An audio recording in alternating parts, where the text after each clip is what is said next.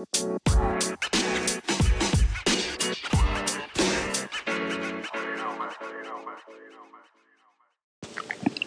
a todos, padeleros, y bienvenidos a un nuevo podcast de Mejora tu Padel. Esta semana vamos a abordar un tema que seguro que os ha pasado, nos ha pasado a todos, obviamente, y es jugar contra jugadores que juegan mejor que nosotros, ¿no? Eh, cómo jugar contra esos jugadores que tienen más nivel. Te digo más, no solamente con aquellos que juegan mejor que tú, que tienen más nivel, sino aquellos que, te ganan siempre, que, seguro que, te pasa, que hay jugadores que, a los que tus amigos, a los que tú sueles ganar, ganan a esos terceros, ¿no? Y, y, tú no les ganas. Y bueno, pues oye, ¿qué pasa con esos jugadores que o bien juegan mejor que tú o te ganan siempre y no eres capaz de romper esa barrera, ¿no? Que te cuesta y que te pesa y sales con frustración en muchos de esos casos. Creo que esto nos pasa a todos. Entonces, bueno, Vamos a, a, trabajar con un psicólogo. Carlos García Otero es, es, coach y psicólogo deportivo. Él trabaja con, con, jugadores, va a ser incluso mejor que él, él, se presente. Y bueno, creo que puede ser una, una conversación interesante. Así que vamos a ello.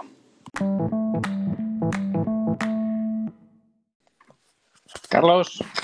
Buenas tardes. ¿Qué tal? Muy buenas tardes. ¿Cómo estás?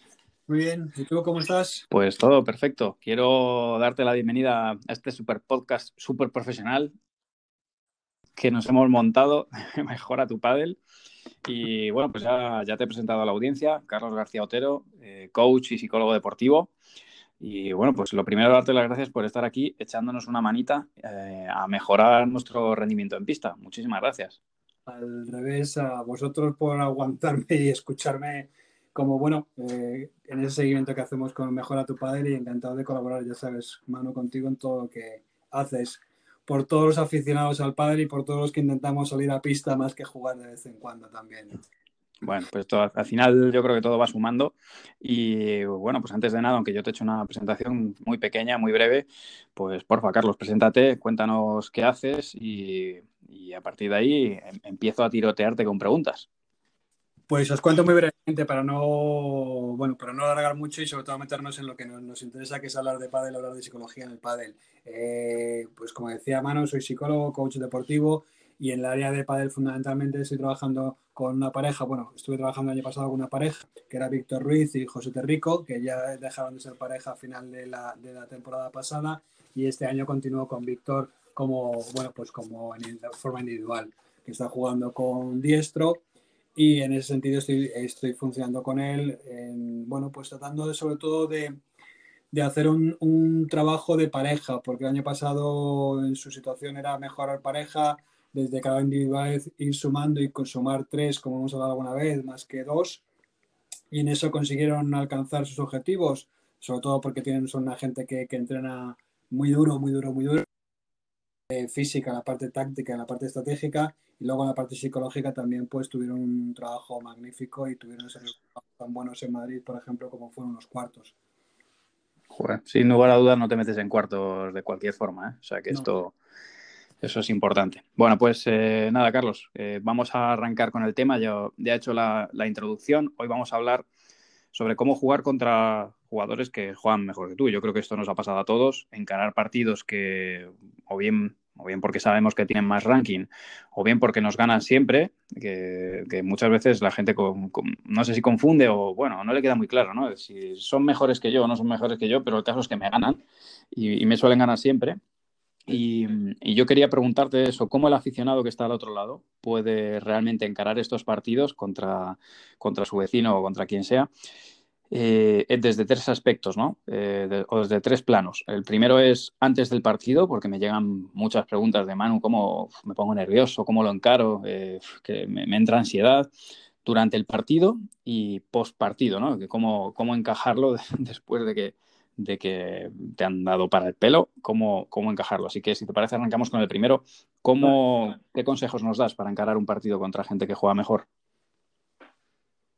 A ver, en principio, el, el, el, el encare de estos partidos, sabiendo ya que trabajamos, que vamos a jugar con gente de nivel superior, nos han ganado, como tú bien decías, en diferentes ocasiones, es un, es un trabajo importante eh, desde un punto de vista de, eh, de, un efecto que nosotros llamamos el efecto Pygmalion. Es, es, un nombre que le damos, pero es esa sensación de eh, la, profecía que se va a cumplir. Como me han ganado 10 veces, mi cabeza lo que tiene es una sensación de que la X más 1 va a ocurrir lo mismo.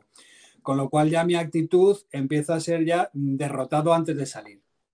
Esa es la primera situación que nos puede ocurrir. Antes de, llegar al, partido, la recomendación es empezar a funcionar con otro tipo de, ideas. Ahí qué hacemos? Entramos en, un proceso que introduce ideas diferentes que chocan de plano contra esa idea que tenemos preconcebida. Es decir, si yo lo que voy pensando es, ya he jugado contra, esta pareja varias veces y me han ganado, la siguiente va a ser lo mismo empiezo a buscar otros pensamientos. Y esos pensamientos los intento siempre eh, estar en hechos y en realidades.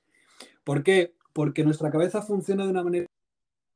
Eh, me ha ocurrido una vez que cuando despertáis de un sueño decís, oye, ¿y esto me ha pasado realmente o ha sido simplemente un sueño? ¿Qué ocurre? Que nuestra mente tiene un pequeño problema, no distorsiona muy bien lo que es la realidad, realidad de lo que es la, la imaginación o algo que nos que estamos poniéndole dentro de, la cabeza. Entonces, con ese juego que sabemos que sucede, lo que hacemos es que metemos unas otras imágenes que chocan contra esa, contra esa visión que tengo. Yo me imagino perdiendo, bueno, me imagino no, eh, como he perdido tantas veces, voy ya pensando que me van a ganar e introduzco situaciones reales que han ocurrido en el pasado y las saco de ahí. Es decir, concretamente, veo, rememoro aquel momento en el que metí aquella volea que fue un punto ganador. Rememoro ese momento en el cual con mi compañero unidos y muy juntos conseguimos subir a red y conseguimos rematar y sacarla por tres. Eh, rememoro ese momento en el cual mm, veo la cara del contrario y le veo que está tenso. ¿Por qué? Pues porque pasaron un momento difícil, aunque luego nos ganaron, pero pasaron un momento difícil y me quedo con esa cara. Es decir, introduzco pensamientos e ideas basados en hechos que chocan contra eso. Intento romper ese efecto ya de entrar eh, derrotado. Esa es como una primera y relativamente sencilla. Yo que sé, a esa pareja. En principio simplemente la estoy viendo por ranking. Cuando jugamos en veteranos, a veces no conocemos a la otra pareja, pero sabemos que son los, los que van primeros. Y vemos que han ganado prácticamente todos los partidos. Y de eso tú sabes bastante, Manu, con, con los viernes de veteranos. ¿eh? Sabes que... Efectivamente. complicadas a veces en ese sentido. ¿Cuál es la recomendación? No conozco, no, tengo experiencia, no tengo, no, tengo nada que imaginarme porque la verdad es que no lo sé. Bien, en este momento, ¿qué puedo hacer? Llego un poquito antes al, campo.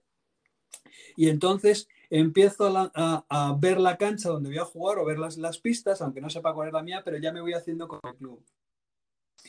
Voy viendo que me voy haciendo con la césped, me voy haciendo con la red. Ver que esto ya es mi casa ya es mío, ya me siento mucho más cómodo, con lo cual mi cabeza se empieza a tranquilizar. Ya es un entorno conocido, ya es un entorno confortable para mí. Tened en cuenta que, cuando jugamos en, o cuando nosotros rompemos nuestro, nuestro entorno de confianza es aquello que conocemos, nos da miedo romper, nos da miedo. ¿Qué hacemos? Hacemos nuestro esa, esa pista. ¿Para qué? Para que nuestra tensión, nuestra ansiedad o nuestro miedo en ese momento baje, porque yo estoy en mi casa y como estoy jugando en mi casa, me encuentro confortable en, en mi ¿qué va a pasar? Llamamos entornos confortables a esos lugares donde sabemos ir. En el caso de de cualquier profesional mm, en su trabajo sabe lo que va a ocurrir, con lo cual está tranquilo, sea bueno sea malo, pero está tranquilo. Por eso los llamamos entornos confortables, porque nos da tranquilidad. Cuando salimos de entorno confortable nos da miedo y al ser humano le da miedo todo aquello que es un cambio. Entonces llegamos al campo antes para hacernos confortables en ese entorno, para que no nos y para facilitar nuestra, nuestra distensión a la hora de jugar y con eso podemos romper ese, ese imagen previa y sobre todo ir mejor preparados ante esa parte. A priori tenía ese, ese nivel superior, por lo menos el ranking.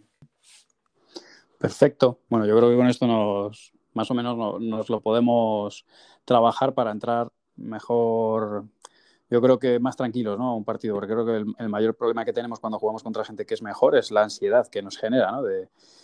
De tener que entrar a pista como, ostras, eh, como, pues eso, como a veces entramos acelerados, queremos hacer más de lo que, de lo que, de lo que corresponde.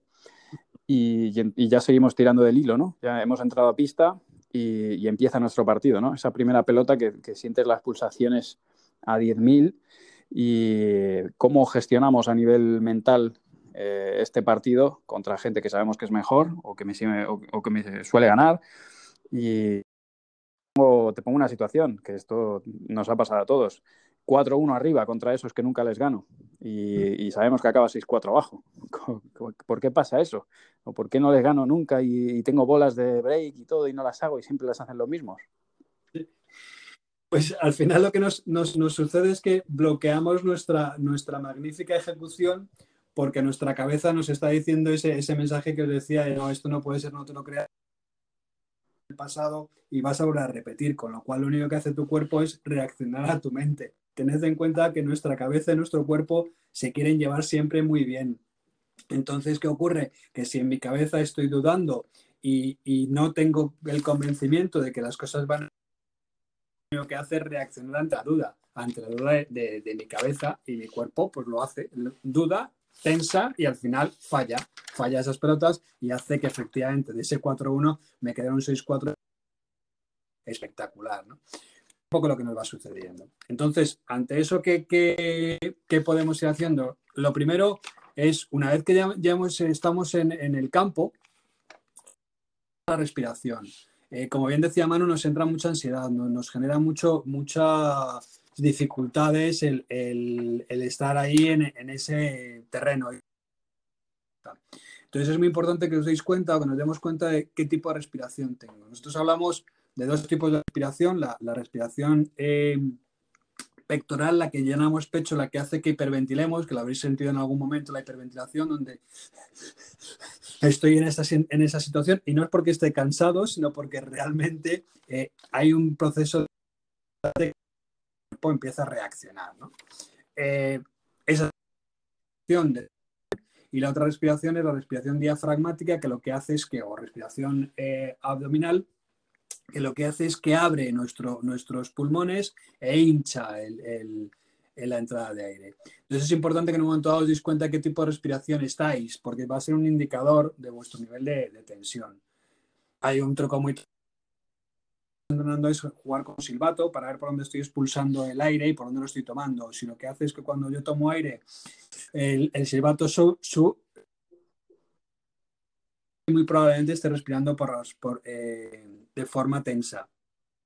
Pero por la nariz introduzco aire y cuando suena el silbato al expulsar, quiere decir que estoy respirando con el, con el, con el diafragma. Esa es una técnica para que podáis controlar un poco vuestra ansiedad en el partido. Yendo a cosas mucho más, eh, bueno, pues mucho más eh, cotidianas y más de poner en, marcha, Manu ya hace mucho tiempo, no sé si lo recordáis, y yo sé que tú sí lo recuerdas, Manu hablaba de, de, cuatro formas de evaluar al contrario, ya no solo por cómo golpear, porque golpear bueno, pues hasta aquí el podcast de hoy. Espero que os haya resultado interesante, como siempre, que os aporte y sobre todo espero que lo practiquéis, que tratéis de llevarlo a cabo en, en pista y me interesa mucho vuestro feedback, que me dejéis esos comentarios en Twitter, en arroba manumartin83, ahí os leo mucho mejor que, en Instagram, siempre os lo digo, que en Instagram a veces se hace, se hace complicado por, por, la cantidad de mensajes y cómo se ordenan, pero en, en, Twitter os leo. Así que daros las gracias a los que os quedáis hasta el final, a ti si estás ahora mismo, si sigues escuchando este podcast, te lo agradezco enormemente porque porque oye, eh, es un placer ¿no? que, que, hacer este contenido y lo que lo escuchéis, esto, es genial. Así que te mando a ti un fuerte abrazo. Gracias por, como te digo, por quedarte. Espero que, sigas disfrutando de, este nuestro deporte y nos veremos pronto. Yo espero poder sacar otro podcast dentro de, dentro de poquito. Un abrazo muy, muy fuerte.